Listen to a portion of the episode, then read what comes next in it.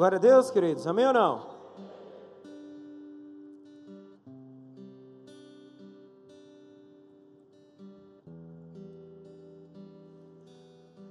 Em que grau de importância você classificaria a comunicação? O nosso mundo hoje, ele é recheado de meios de comunicação, televisão, rádio, internet. Nós começamos a perceber que existe um interesse de qualificação da comunicação, ou seja, meios ou métodos que oferecem ou estreitam um laço de convívio entre as pessoas. Isso não diz respeito apenas ao convívio amistoso entre uma pessoa ou outra, mas também está presente quando o dono de uma marca quer fazer com que o seu produto seja conhecido, ou quando alguém portador de alguma ideia, genial ou não, quer, quer que pessoas tenham acesso ao seu pensamento. Comunicar-se não é apenas a transferência ou uma linguagem de informação. Comunicação é um meio de aproximação, ou seja, a comunicação se transforma em uma ferramenta muito importante para aqueles que, que desejam encurtar os espaços e se aproximar. O dono de uma empresa quer estreitar, encurtar o espaço, estreitar laços com seu consumidor. Um pastor quer fazer isso com a sua ovelha. Um amigo quer fazer isso com uma amiga. A gente começa a entender que a comunicação ou a linguagem da comunicação, ela é usada em várias vertentes diferentes e ela é necessária, na verdade, em todas as situações da nossa vida, porque o que queremos é aproximação.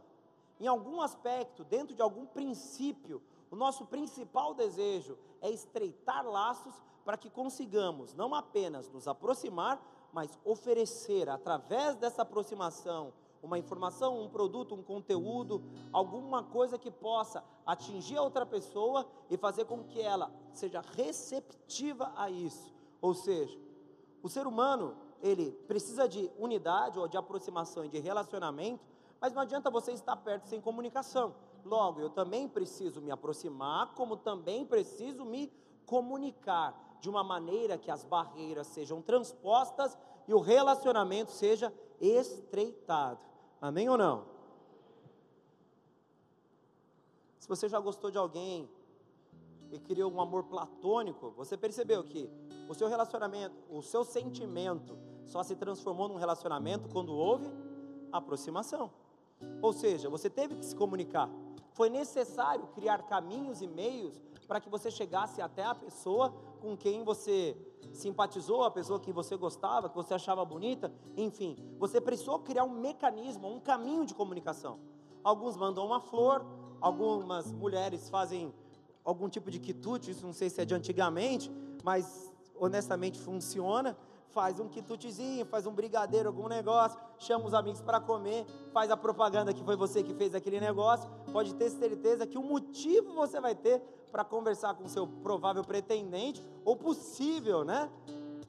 Namorado, noivo e marido, ou seja, mecanismos e caminhos para a comunicação são diversos. Nós temos que utilizá-lo, nós podemos nos, nos, beneficiar dele e é com critério de urgência. Importante saber que a comunicação ela não se limita ao elo entre seres humanos, porque se comunicação é um método de aproximação, quem é o ser que desde, a, desde o início de toda a existência humana pre, procurou se aproximar da sua, da sua criação? Deus. Desde que a gente existe, de alguma forma Deus tentou ficar perto do ser humano. Amém ou não? Primeiro, a grande prova, Deus fez a gente. Se Deus não quisesse saber da gente, primeiro, Ele não nos tinha, Deus não nos tinha criado. A nossa existência é prova clara de que Deus queria relacionamento conosco. Se Deus tivesse nos feito simplesmente para existirmos, para que existisse uma barreira, um impedimento de relacionamento, Deus não ia perder tempo, porque Deus não perde tempo com coisa inútil. Deus ele só faz aquilo que realmente é valioso. Então Deus nos criou, grande prova de relacionamento. Segundo aspecto, Deus, ele, Deus usou a linguagem oral para se comunicar com o ser humano.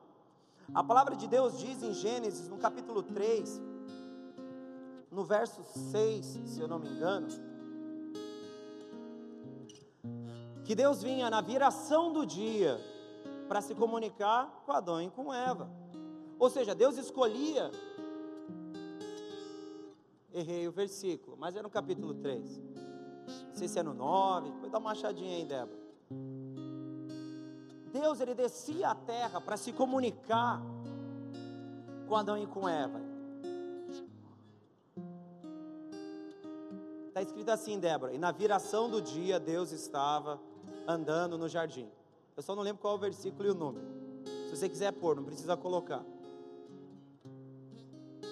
Deus ele desce para o jardim do Éden e começa a caminhar por essa maravilha, pelo paraíso.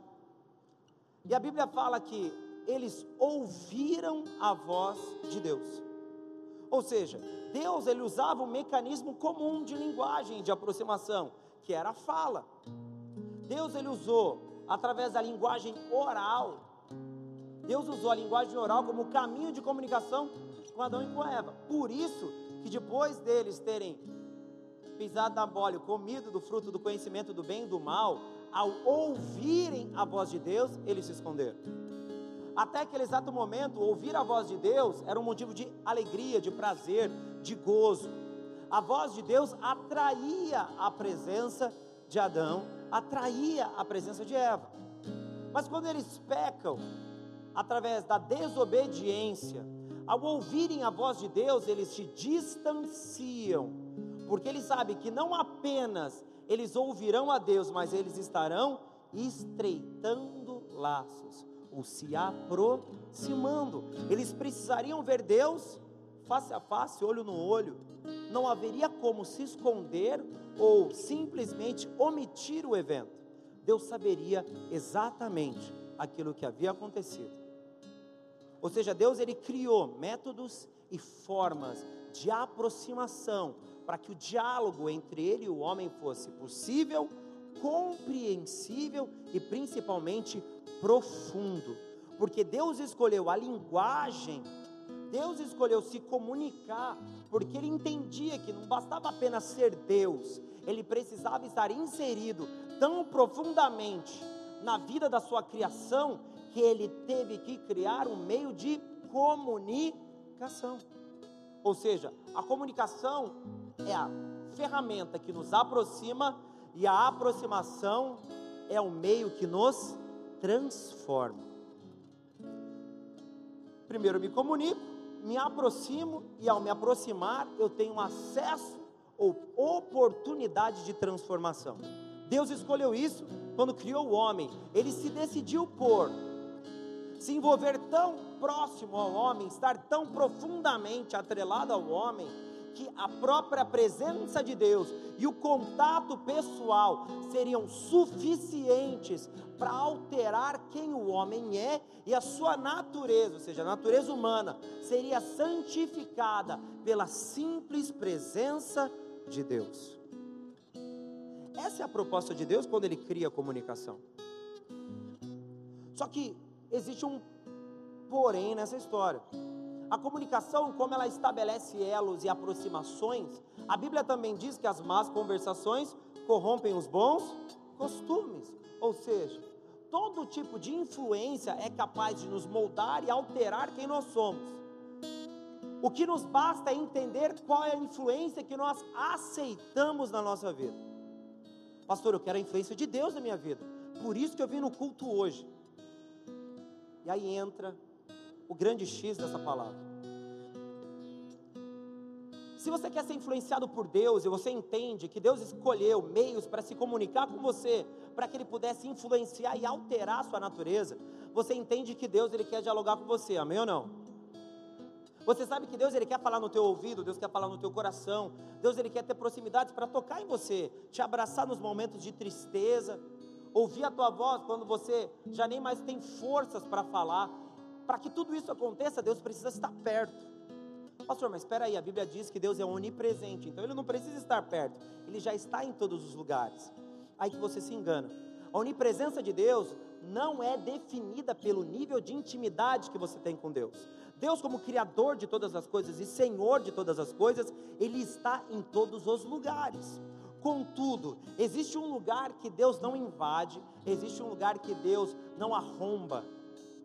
Quando Deus escolhe se comunicar com o homem, ele vai até o homem e se apresenta a ele. A palavra de Deus descreve em Apocalipse que, que Jesus está à porta e aquele que abrir, ele entrará e ceará com. Ou seja, a comunicação com Deus exige a nossa participação. Para falar com Deus não é apenas ouvir uma pregação e um sermão. Para falar com Deus não é ligar um louvor na tua casa e ficar ouvindo canções. Para falar com Deus você precisa desejar estabelecer uma linguagem de comunicação. E qual é a linguagem de comunicação nos céus? Oração. Ou seja, Deus estabeleceu a oração como caminho de intimidade, ou como a ferramenta que faria com que nós tivéssemos é, liberdade de alcançarmos o seu coração, como também, através da oração, Deus teria liberdade de alcançar o nosso.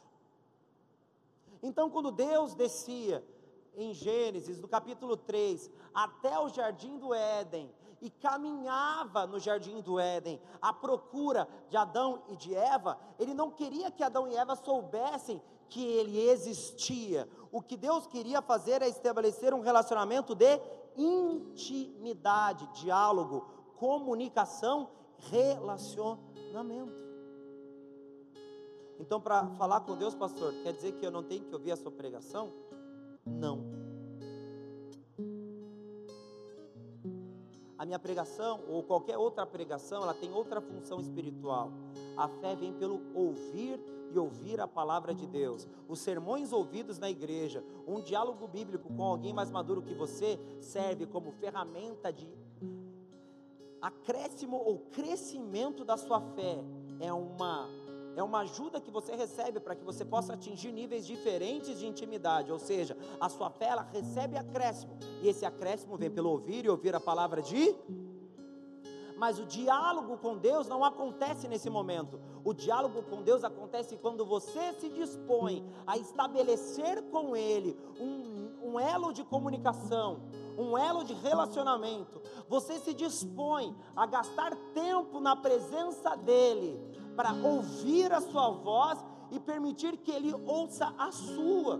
Ou seja, você conversa e fala, e você também o ouve. A oração, sendo desprezada por nós, não apenas nos impede de recebermos algo de Deus, a oração, quando esquecida por nós, desvalorizada, nos impede de ouvir a Deus, nos impede de nos fazer ouvidos por Deus, nos impede de acessar o coração de Deus e, por consequência, faz com que nós não saibamos para onde nós estamos andando, porque a palavra de Deus é clara ao dizer que quando Davi gastava tempo orando com Deus, ele gastava tempo descobrindo as direções que ele deveria tomar. Ou seja, a ausência de oração na vida cristã é ausência de direção, é ausência de, é ausência de discernimento e incapacidade de viver um futuro projetado por Deus, porque Deus ele quer nos revelar o seu futuro através de um relacionamento pessoal. Amém, queridos? Ou seja, Deus ele não criou a comunicação para você chavecar a irmãzinha na igreja. Primeiro, porque isso não é bênção. Se chaveco garantisse qualquer coisa, a gente não teria problemas em nenhum lugar em relação a casamento. O que garante casamento é fidelidade com Deus e que por consequência gera lealdade entre o marido e a mulher. A comunicação ou a linguagem de comunicação foi escolhida por Deus como ferramenta divina para nos relacionarmos, relacionarmos com Ele. Ou seja, Deus quis que nós aprendêssemos a nos comunicar para que nós pudéssemos estabelecer um elo de profundidade com Ele. Amém ou não, queridos? Deus ele quer se comunicar conosco. Deus ele quer que nós Deus quer, Deus quer nos ouvir e Deus quer que nós o ouçamos, ou seja, esse caminho, esse caminho de mão dupla foi escolhido por Deus a nós. A oração foi uma decisão divina para que nós pudéssemos ouvi-lo e nós pudéssemos nos comunicar com ele. E se eu fizesse uma pergunta clara, há quanto tempo você não ouve a Deus? Ela poderia ser respondida pelo mesmo tempo que você não fale com Ele com sinceridade de coração. Por quê, pastor? A Bíblia diz assim: para entrarmos no nosso quarto em secreto falarmos com o Senhor, que em secreto nos responder, responderia. Ou seja, quando nós estabelecemos diálogo com Deus, a resposta vem. Isso é inegável, isso é impossível de ser barrado, ou seja, quando nos dispomos a estabelecer comunicação com Deus, Ele também se move a se comunicar conosco. Clama a mim e responder-te-ei. Vinde a mim, vós que estáis cansados e sobrecarregados A palavra, quando descreve essa disposição de Deus de conversar conosco, ela também exige a disposição do povo de conversar com Ele. Há quanto tempo isso não acontece? Há quanto tempo você não escancara o seu coração, você não rasga a sua alma e se abre para Deus para poder ter um acesso irrestrito a Ele e que Ele tenha um acesso irrestrito a você. Há quanto tempo você clama ou implora ou se desespera por não ouvir a voz de Deus no teu coração? Há muito tempo? Mas há quanto tempo você não rasga sua alma para que Ele tenha liberdade total de tocá-la, de transformá-la e de acessá-la? Deus escolheu a oração não para que nós nos tornássemos simples pedintes de Deus. Deus não escolheu a oração para que nós viéssemos à igreja ou fizéssemos qualquer outro tipo de coisa para implorarmos a Ele aquilo que nós desejamos. Quando Deus escolheu a oração como caminho, Ele escolheu que nós pudéssemos nos aproximar dEle a tal ponto que não seria difícil, não seria impossível e não seria demorada a ação dele nas nossas vidas, porque se a comunicação por meio da linguagem nos aproxima de Deus, ela não apenas nos dá acesso a Deus, mas nos dá acesso a quem Deus é na sua plenitude, ou seja, todas as características de Deus se tornam muito mais próximas de nós, não porque nós somos pedintes de bênção, mas porque nós entendemos quem Ele é, e por consequência, Ele entendeu quem nós somos. Vinde a mim, vós estáis cansados, sobrecarregados e oprimidos, e eu vos aliviarei.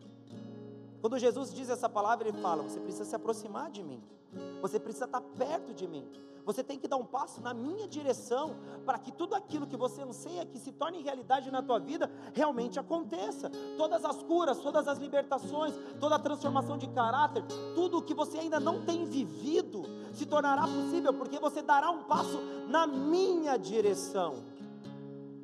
E é por isso que a oração é o único caminho capaz de alterar a nossa a, a, direção e a rota das nossas vidas, porque a oração ela não é outra coisa senão a disposição de um homem, de uma mulher, de um indivíduo de caminhar na direção de Deus. E toda vez que nós caminhamos na direção de Deus, nós deixamos de caminhar naquilo que nós julgávamos bom para nós e começamos a viver aquilo que Deus deseja para as nossas vidas.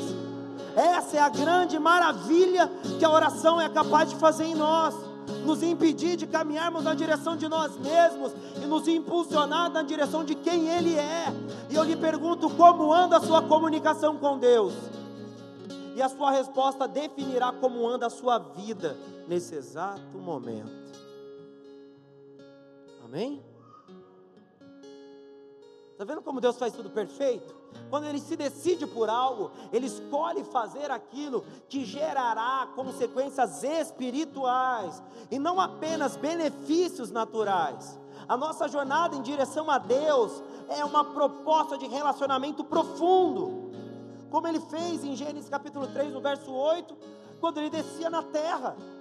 Mas como ele fez em outras tantas, em, outros tantos momentos e entre tantas outras formas. Deus ele usou a oração como recurso de transformação. Abra a tua Bíblia, por favor, em Mateus capítulo 6, verso 9, verso 10.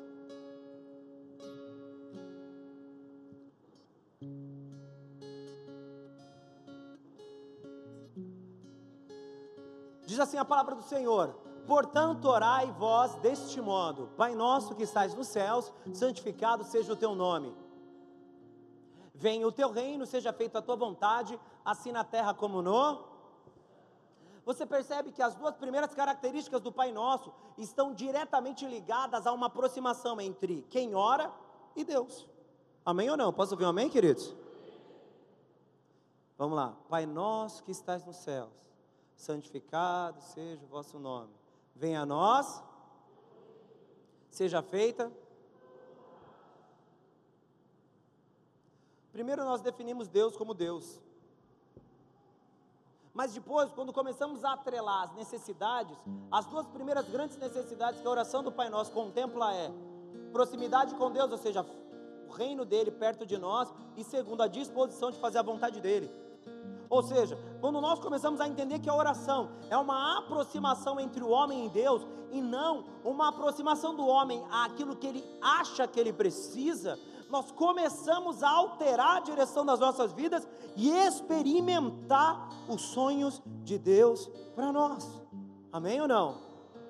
Ou seja, a escolha da comunicação por meio de um relacionamento íntimo quando Deus se decide por fazer isso, Deus ele se decide por afetar quem nós somos. E quem aqui está disposto a ser afetado por Deus? Quem aqui está disposto a ser tocado por Deus, mudado por Deus? Porque se você não estiver disposto, não gaste tempo orando. Se você não está disposto, ah, pastor, eu quero continuar do jeito que eu sou mesmo. Ah, me satisfiz já com aquilo que eu sei, com aquilo que eu faço e esse negócio de Deus aí, mudar, já não sou muito aquelas coisas e eu acho que ainda vai piorar um pouco, porque Deus sempre dá uma quebrada nas nossas pernas.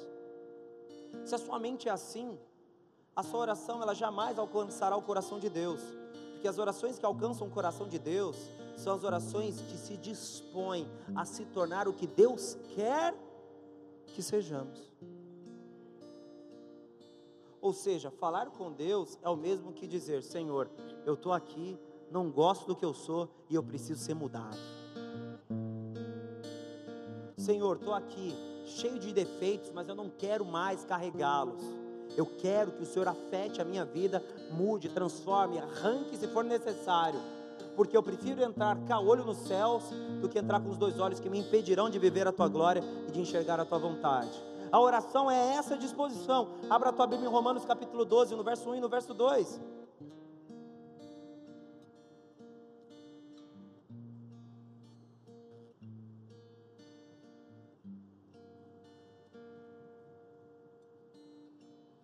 Romanos capítulo 12, no verso 1 e no verso 2 diz assim: Rogo-vos, pois, irmãos, pela compaixão de Deus, que apresenteis os vossos corpos como um sacrifício vivo, santo e agradável a Deus, que é o vosso, que é o vosso culto racional. E não vos conformeis com este mundo, mas transformai-vos pela renovação da vossa mente, para que experimenteis qual seja a boa, agradável e perfeita vontade de a vontade de Deus para a nossa vida está ligada diretamente à mudança de quem nós somos. Ou seja, a transformação da nossa visão de realidade, a transformação da nossa visão de mundo e principalmente a transformação da nossa natureza. Aqueles que se dispõem a gastar tempo orando não são aqueles que chegam mais perto da bênção. Aqueles que se dispõem a gastar tempo orando são aqueles que chegam mais perto de Deus. Amém ou não? Pastor, mas eu aprendi que se eu orar e pedir a Deus, Deus vai me abençoar em tudo que eu precisar. Se você orar e se aproximar de Deus, Ele vai suprir todas as suas necessidades em Cristo Jesus. Ou seja, quando nós começamos a entender a oração como uma ferramenta de pedido, nós nos afastamos de Deus e, por consequência, nos afastamos daquilo que Deus tem para nós. Ou seja, a oração não é um caminho de extorsão, não é um método de de forçar a barra com Deus e obrigá-lo a fazer a nossa vontade. A oração não pode ser usada como um método de obrigação sobre Deus. O Senhor é obrigado a, o Senhor tem que fazer B, o Senhor é. Deus, então, minha vida tem que ser contemplada com C. Todo cristão ou todo indivíduo que dobra os seus joelhos e começa a estreitar vínculos com Deus e se aproximar dele, ele começa a fazer com que a sua mente seja levada prisioneira à vontade dele, ou seja, Deus ele começa a fazer uma recomposição dos seus pensamentos, e as suas orações deixam de ser orações de extorsão e de obrigação e começam a se tornar orações que almejam, desejam, buscam, anseiam revelar a glória de Deus. Amém ou não, queridos? Vocês estão ouvindo, estão entendendo? Amém? Quando você se dispõe então a gastar tempo orando com Deus, se comunicando com Ele, primeiro você começa a ser mudado por Ele. E essa mudança é tão profunda que os seus pensamentos são alterados para que você possa experimentar qual é a boa, perfeita e agradável vontade de Deus. Mas, pastor, eu estou tendo um monte de problema e eu não estou precisando que a minha mente seja mudada, eu estou precisando de respostas. Abra a tua Bíblia, querido, por favor, em 2 Coríntios capítulo 10, no verso 15.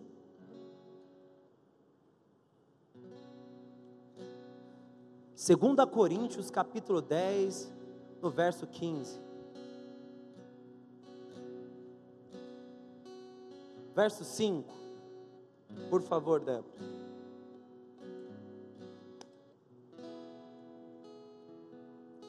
Diz assim. Não. 10 verso 5.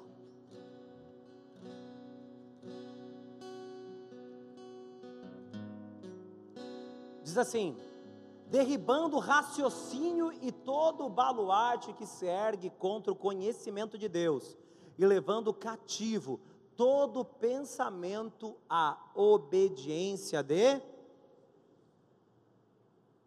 A conversão, ela nos altera de tal forma, e a oração nos move de tal forma, que nós levamos a nossa mente cativa em obediência total a Cristo.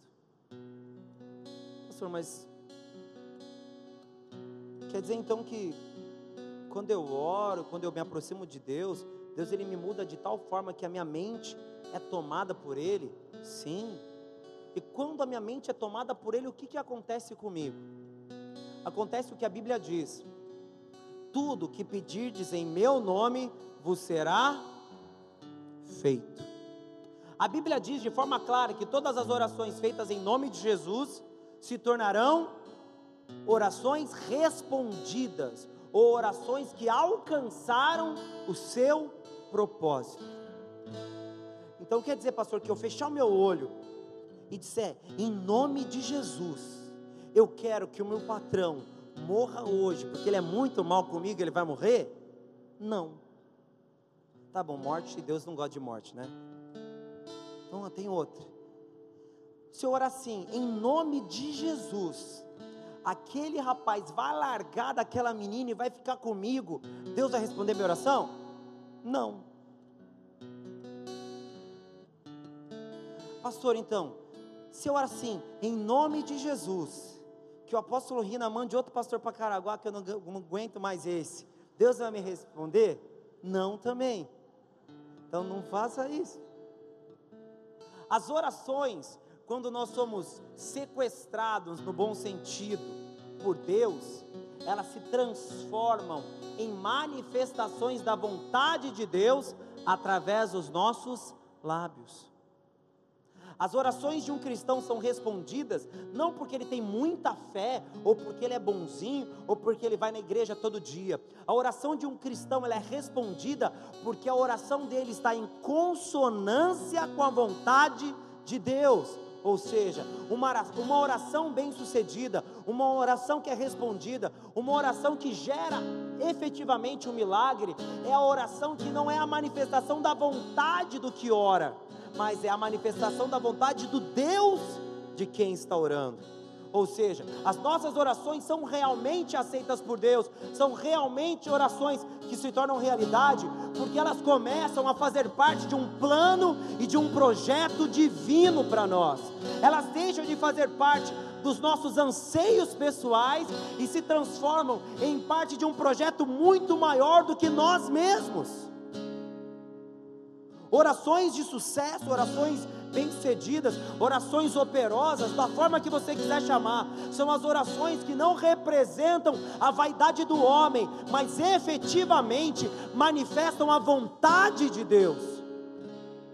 Porque a Bíblia diz que nós oramos e nós não somos atendidos porque oramos mal. E ela continua dizendo que você ora para as suas próprias vaidades, para os seus próprios desejos e para os seus próprios anseios. Ou seja, toda vez que o homem se coloca na frente da vontade de Deus, a sua oração é inútil.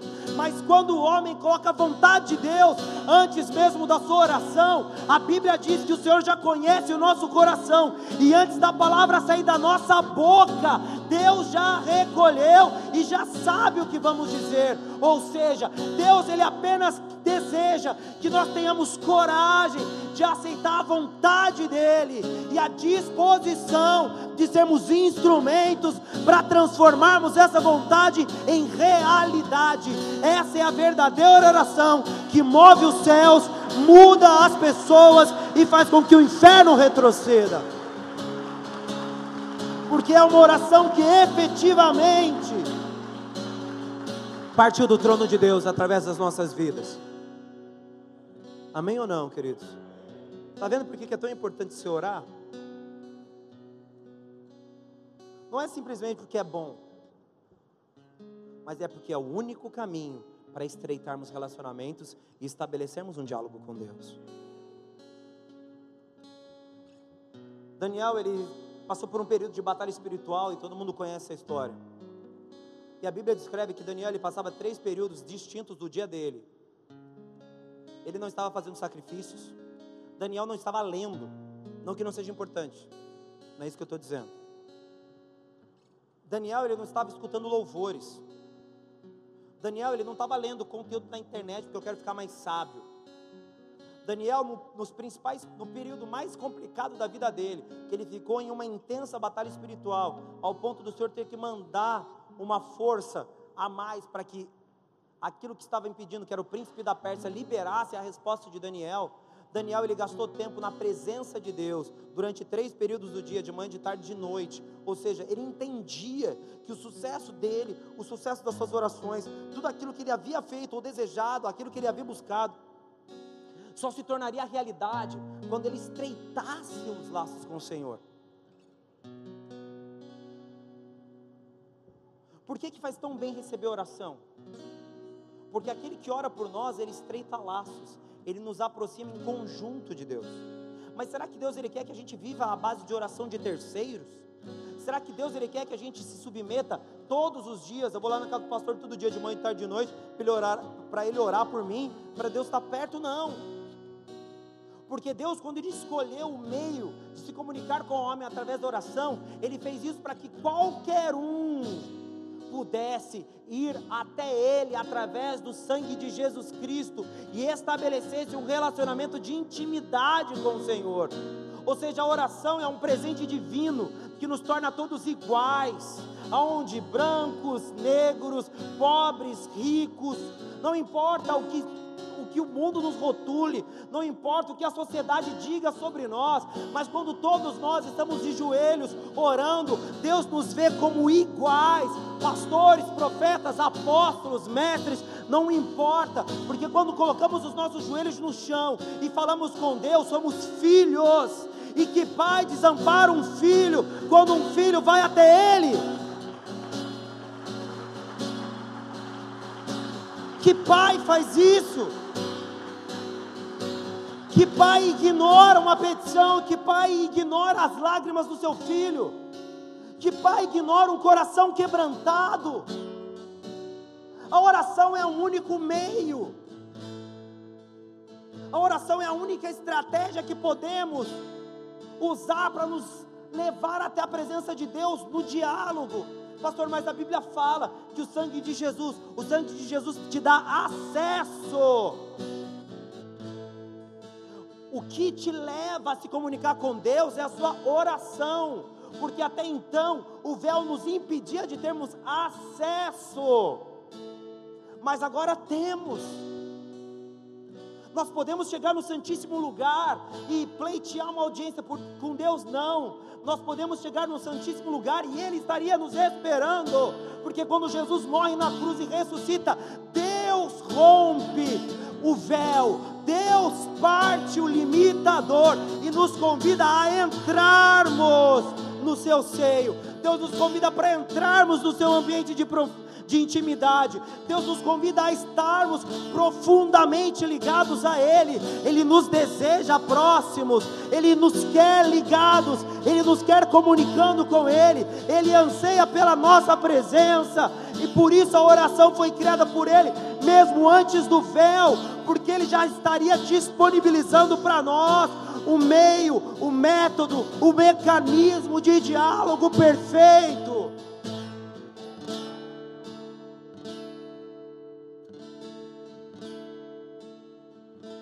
oração, queridos. A oração que aproxima corações, a oração que nos coloca ligados de, de uma forma profunda com Deus, negligenciada, esquecida, banalizada, porque nós acreditamos que múltiplas unções, unções dobradas e mais qualquer outra coisa que o homem fosse capaz de inventar seria suficiente para substituir o nosso relacionamento pessoal com Ele mas jamais uma unção será maior do que a ligação com Deus. Jamais a intimidade será substituída por um litro de óleo ou horas dentro de um, de um centro religioso. Porque quando Davi diz que um dia na presença de Deus é muito mais do que mil, fora dele, ele deixa claro que o tempo gasto intimamente com Deus é o único tempo que realmente é capaz de mudar quem somos e nos satisfazer por completos. Que adianta mil anos na distância se um dia é capaz de ser muito mais valioso do que qualquer tempo gasto em qualquer outro lugar, em qualquer outra circunstância e na companhia de qualquer outra pessoa. Quanto tempo você gastou conversando com Deus hoje?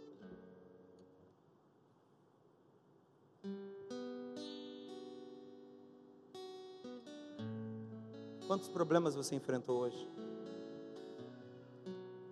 Quantos desafios se colocaram diante de você?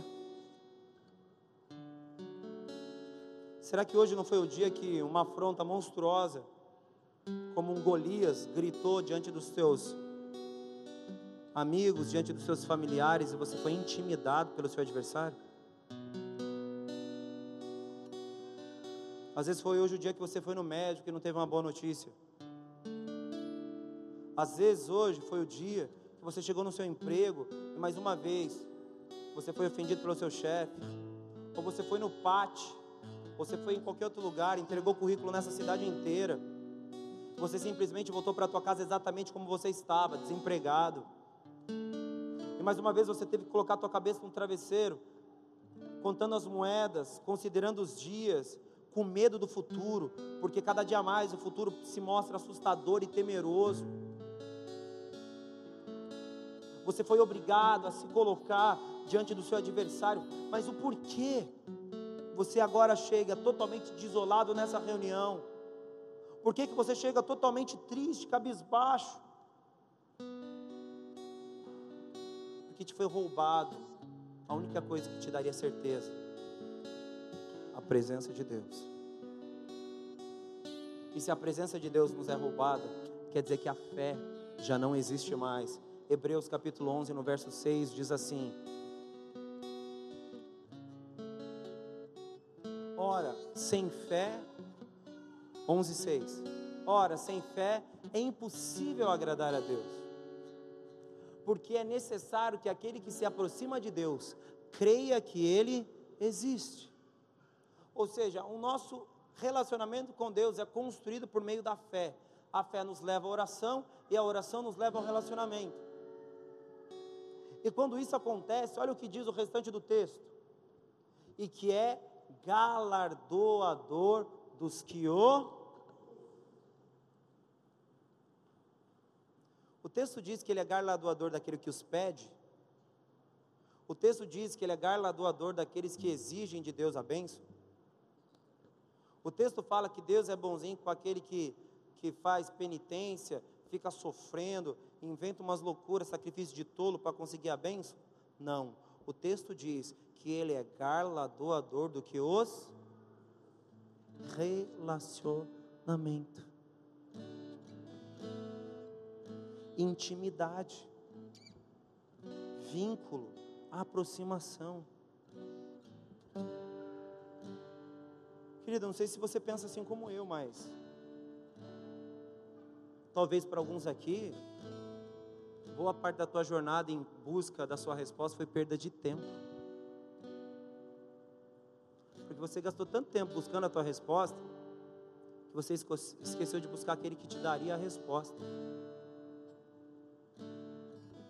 Você gastou tanto tempo buscando a solução do teu problema, que você esqueceu de buscar aquele que resolveria o seu problema.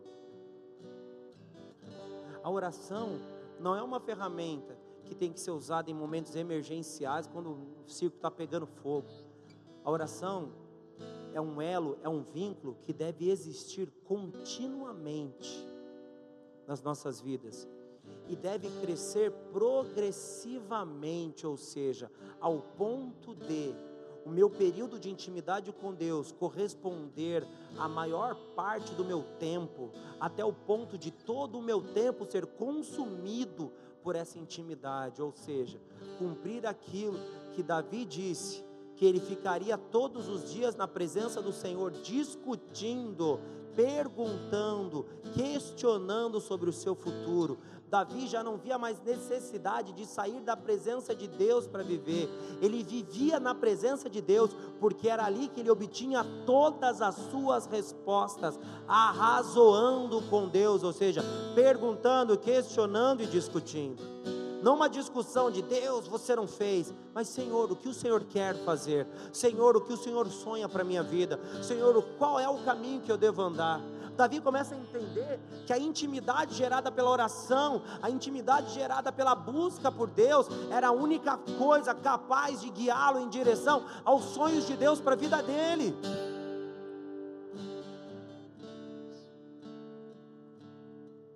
Uma vez depois de um culto cheio da unção aqui na igreja, foi aquele negócio de crente bom, né? Pentecostal e xaratetum lá, tudo mais. Um rapaz me parou e falou assim: Pastor, o que, que Deus tem para me falar? Eu até achei estranho, hein? O que Deus tem para te falar? Ah, não sei. Ele falou: Não, Deus vai usar sua boca para falar comigo. Usar minha boca, é, fui mal mover aí, você profetizou e tal, por um ou outro. Então fala alguma coisa para mim. Eu só pude olhar para a cara dele e falar assim: Ó, você quer que eu te diga algo da parte de Deus? Busque mais a Deus, que Ele vai responder todas as suas perguntas. Ele olhou assim e falou: Mas só isso? Eu falei: Tudo isso, porque era apenas isso que você precisava para descobrir o que Deus tem para a tua vida. Sem notarmos, nós temos cada vez mais nos distanciado dele, nós temos cada vez mais colocado Deus para longe de nós. E cada vez mais nós temos escolhido pessoas para substituírem esse relacionamento.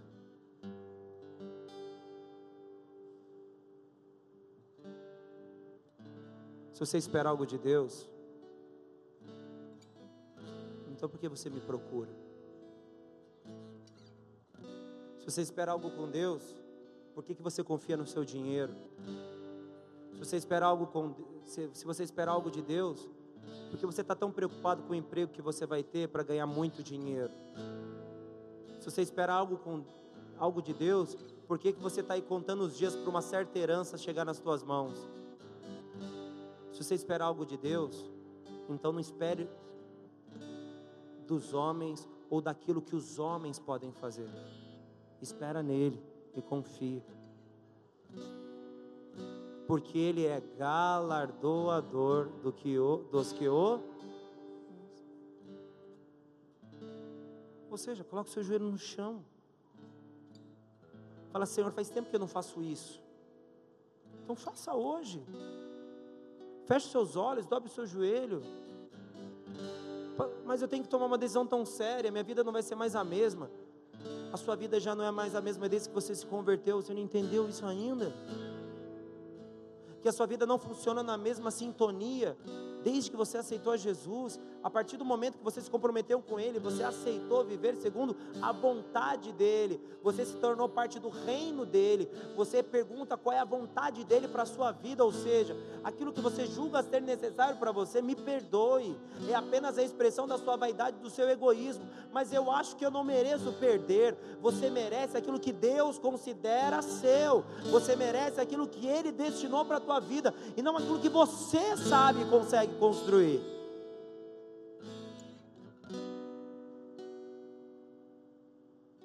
Será que nós não temos vivido assim? Ah, mas é amor, então Deus gosta de amor. Não. Deus gosta de amor ágape. Porque a gente usa amor na linguagem latina, amor é para tudo.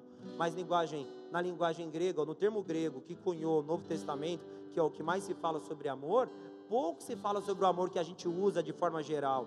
Muito se fala sobre partições diferentes: eros, ágape, filéu.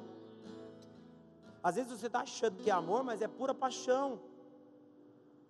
Mas na sua cabeça é a melhor coisa que Deus tem para você. Não é a melhor coisa que Deus tem para você, é a melhor coisa que você acha que você merece. Então não confunda.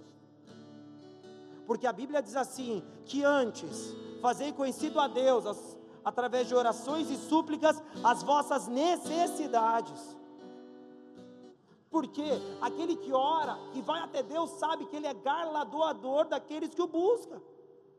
Ou seja, a busca por meio da oração em relação ao meu futuro não é a disposição ou a imposição a Deus do que eu considero bom. Senhor, esse aqui é o meu futuro, agora faz sua parte e torna realidade. É não, Senhor, eu não sei qual é o meu futuro, me apresenta o que o Senhor tem para mim, porque eu sei que isso é bom, perfeito e agradável e é o melhor que eu poderia viver.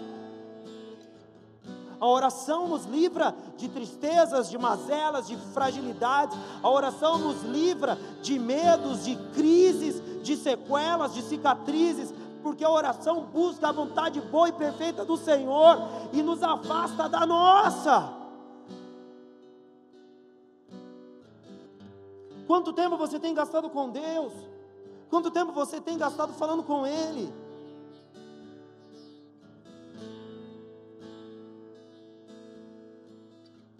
Tiago capítulo 4, no verso 1, 2 e 3.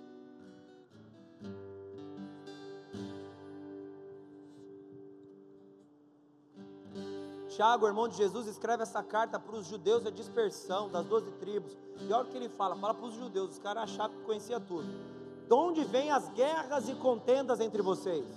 Porventura, não não vem disto dos vossos deleites que vossos membros guerreiam? Cobiçais e nada tendes, logo matais, invejais e nada podeis alcançar, logo combateis e fazeis guerras, nada tendes porque não pedis. Segura um pouco.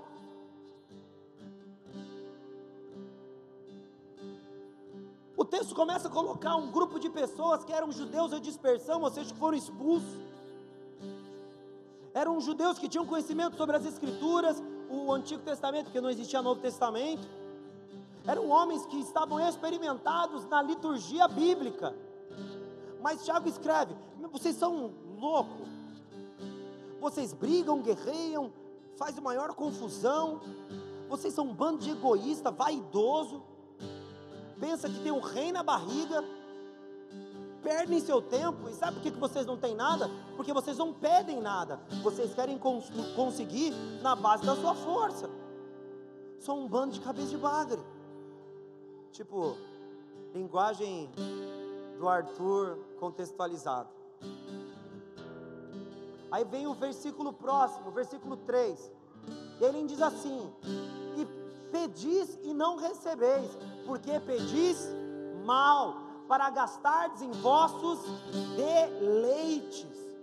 Primeiro vocês, vocês fazem um monte de bobagem e não pedem nada e não conseguem nada. E depois vocês pedem, mas vocês pedem de forma tão egoísta que Deus não as responde. Porque a oração não é uma ferramenta para satisfazermos as nossas vontades, a oração é uma ferramenta para descobrirmos a vontade de Deus para nós e assim nos abrirmos para que Ele torne real a Sua vontade em nossas vidas.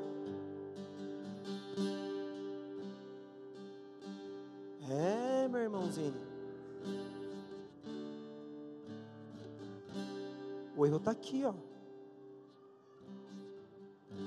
Não está nem no diabo. Eu acho que eu sou advogado pró-diabo aqui faz uns quatro cultos. Porque quanto mais eu leio a Bíblia, cada vez eu menos vejo o poder de Satanás nas nossas vidas.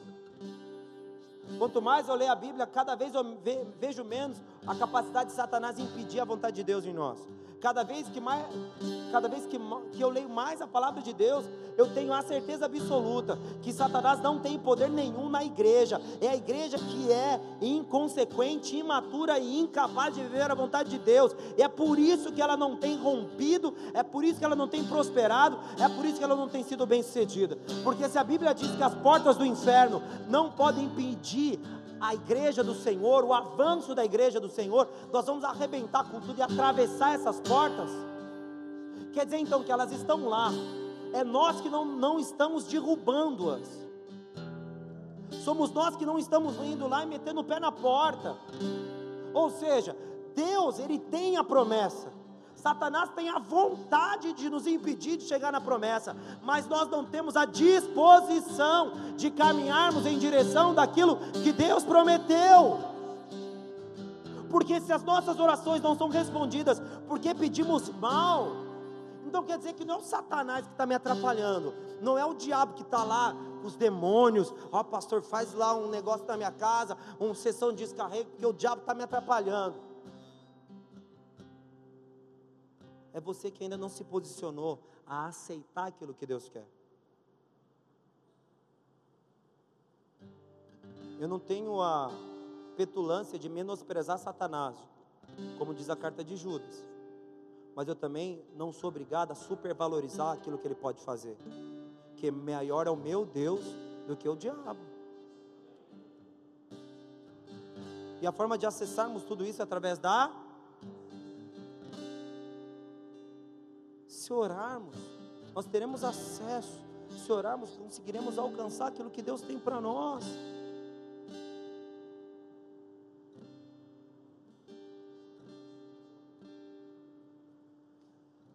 O Senhor ele quer falar conosco, amém, queridos? 1 Samuel capítulo 3, no verso 10.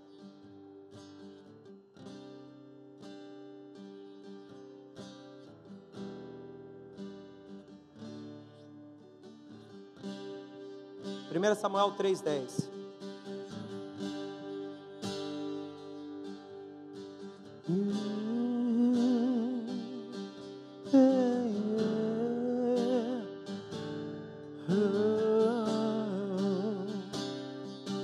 Diz assim a palavra do Senhor. Então veio o Senhor e pôs e pôs-se ali e chamou como das outras vezes Samuel, Samuel, e disse Samuel: Fala, porque o teu servo ouve.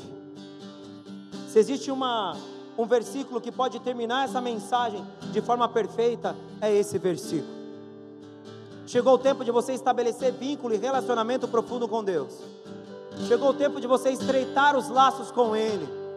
Chegou o tempo de você abrir a sua boca e começar a falar com o coração totalmente acessível. Se coloque de pé no teu lugar, querido. Comece a falar com o Senhor. Restaure a aliança, restaure o vínculo.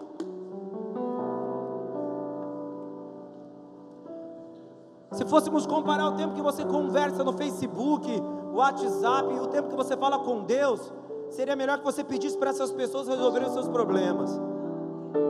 Me perdoe a forma tão indiscreta e direta. Se você conseguir comparar o tempo que você está em WhatsApp, Facebook e qualquer outra coisa, o tempo que você gasta com Deus, você já definiu quem é a solução dos seus problemas, você já definiu quem vai ser, que vai resolver a sua vida. Mas se você quer mudar essa realidade, chegou o tempo de você abolir essas coisas de forma de entretenimento e só usar isso em forma de emergência e gastar o seu tempo em diálogo e em relacionamento com Ele. Abra a tua boca, querido. Aqui é uma igreja de relacionamento com Deus, não relacionamento com o pastor.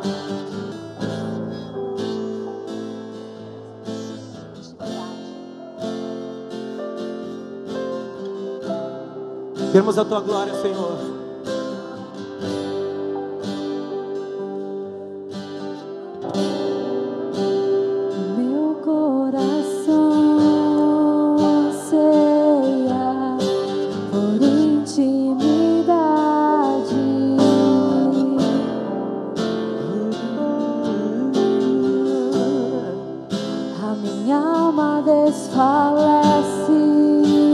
A ti, Senhor.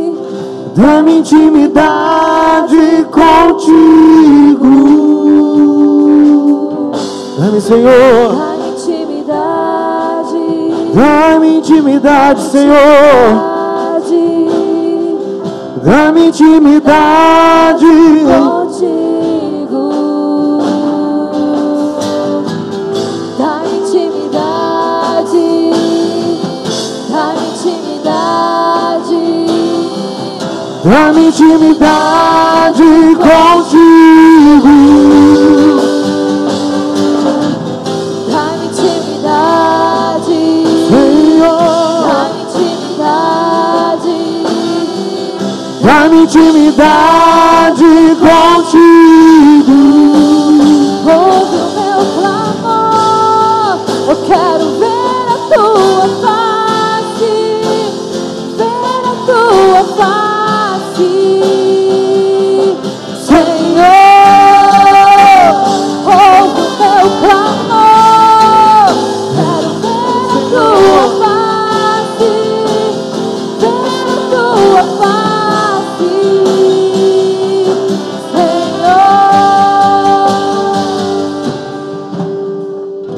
Nessa noite, ó Deus, buscamos a tua glória e a tua face.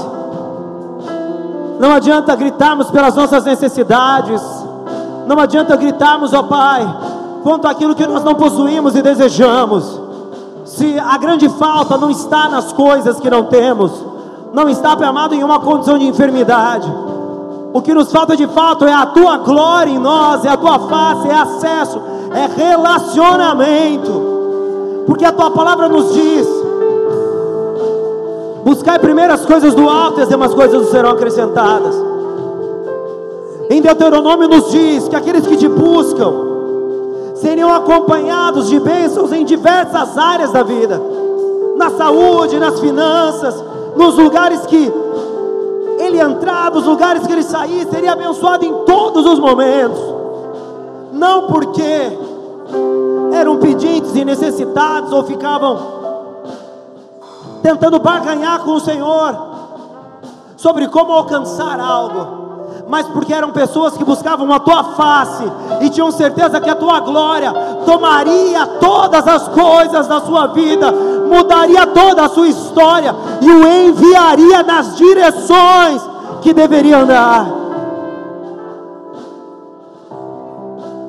Se você nessa noite tem sentido desse jeito, distante, perdido, se você tem sentido frio, se você não tem sentido nenhum desejo de falar com o Senhor, gostaria que você viesse à frente em nome de Jesus. Se as suas orações representam apenas palavras ditas no começo de um dia, se as suas orações representam um graças a Deus em algum momento, Deus Ele quer mais com você. Deus Ele quer mais com você. Deus Ele quer mais com você. Deus Ele quer mais com você. Ele quer mais, Ele quer mais, Ele quer mais. Ele quer relacionamento. Ele quer intimidade, Ele quer cumplicidade. Ele quer conhecer a tua voz, mas Ele quer que você conheça a voz dEle. Ele quer falar no teu coração mas Ele quer que você acesse o coração dele para que você conheça qual é a boa, perfeita e agradável vontade do Senhor para a tua vida.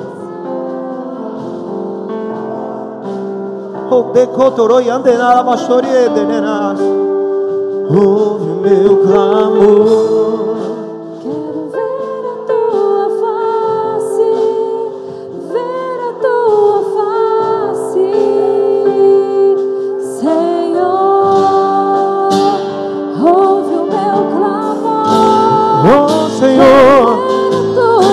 Tua face, ouve Senhor.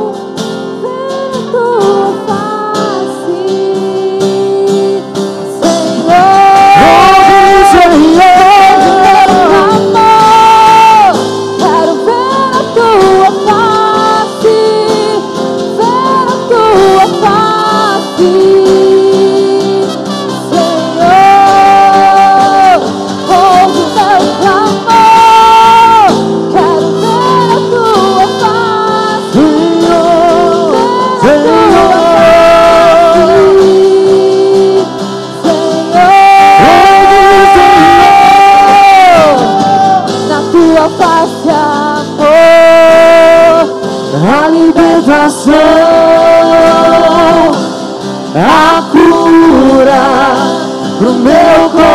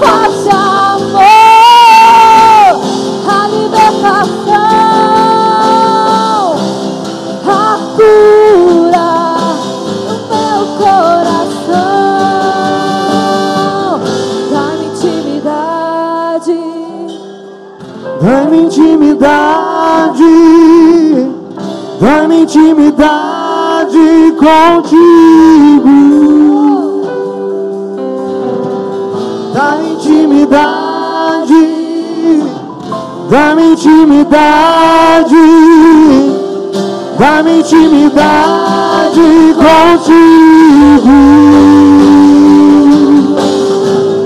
Dá-me intimidade, Dá-me intimidade, dá-me intimidade contigo. meu Senhor. Dá-me intimidade, Ver o Senhor da tua glória,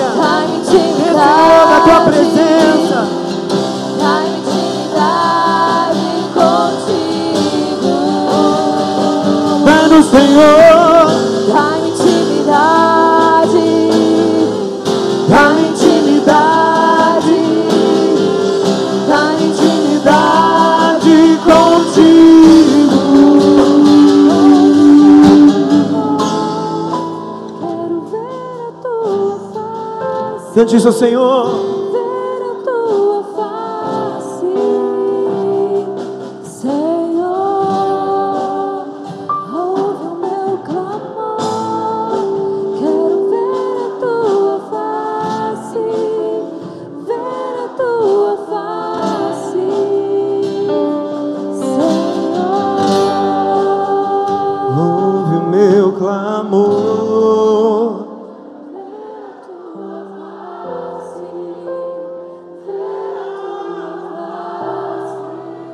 Uma igreja que ora, é uma igreja bem-sucedida.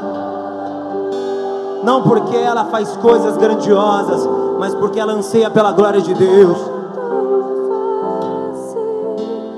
Ver a tua face. Cante ao Senhor bem alto. Ouve o meu.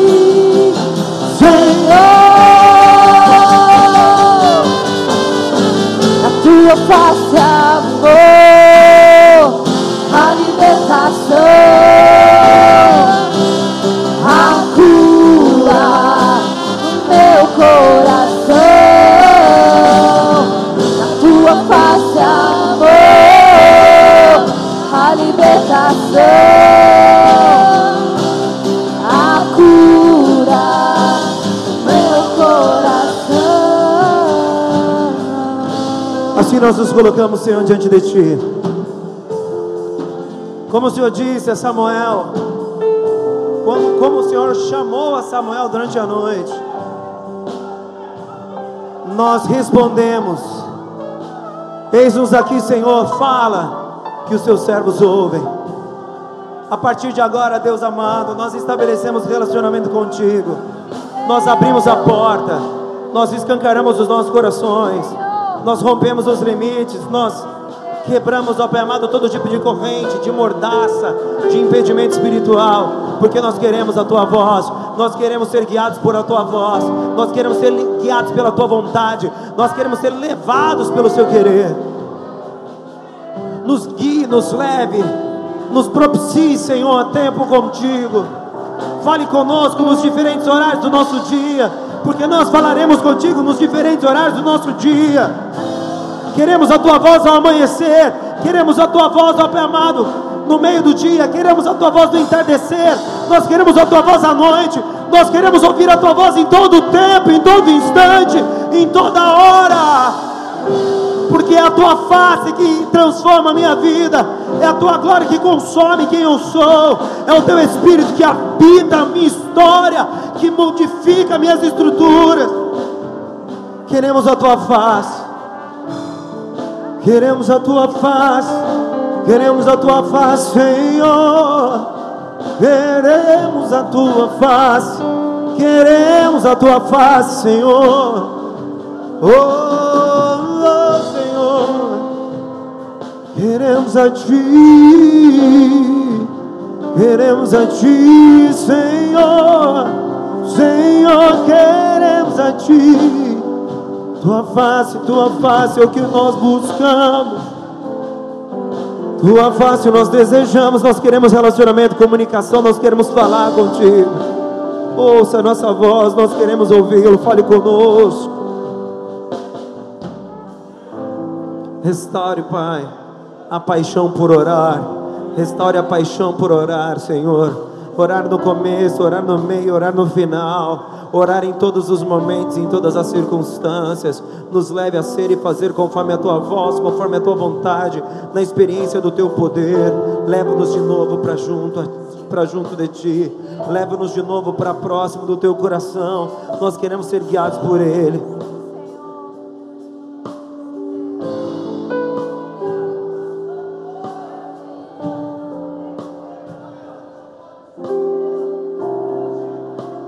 Queremos, Senhor.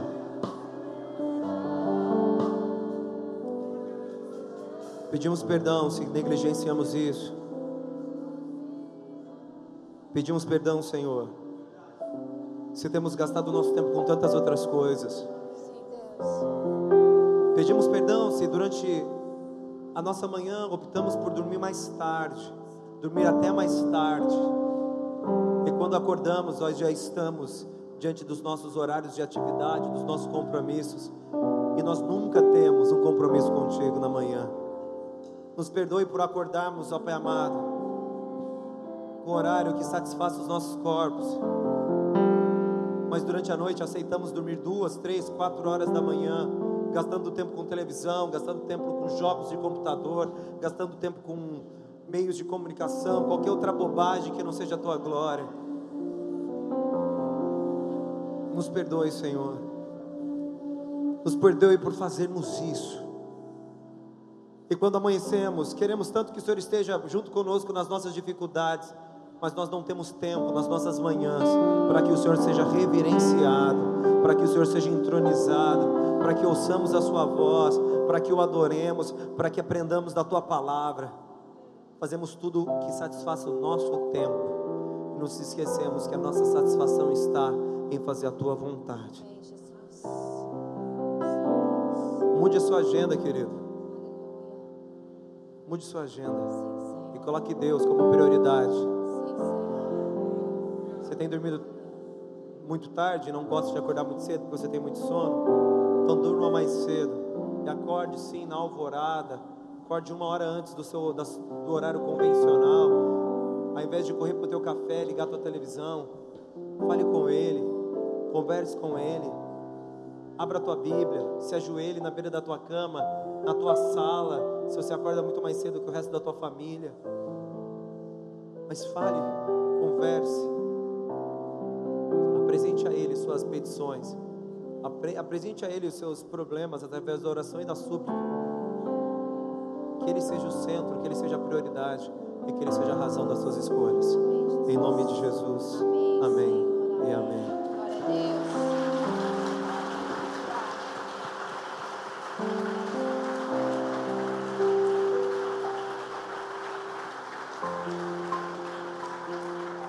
Levante suas mãos em nome de Jesus e repita comigo: Se Deus é por nós, é quem será contra nós? O Senhor é meu pastor é e nada me faltará. Eu e a minha casa serviremos ao Senhor. Oremos juntos, Pai nosso que estais nos céus.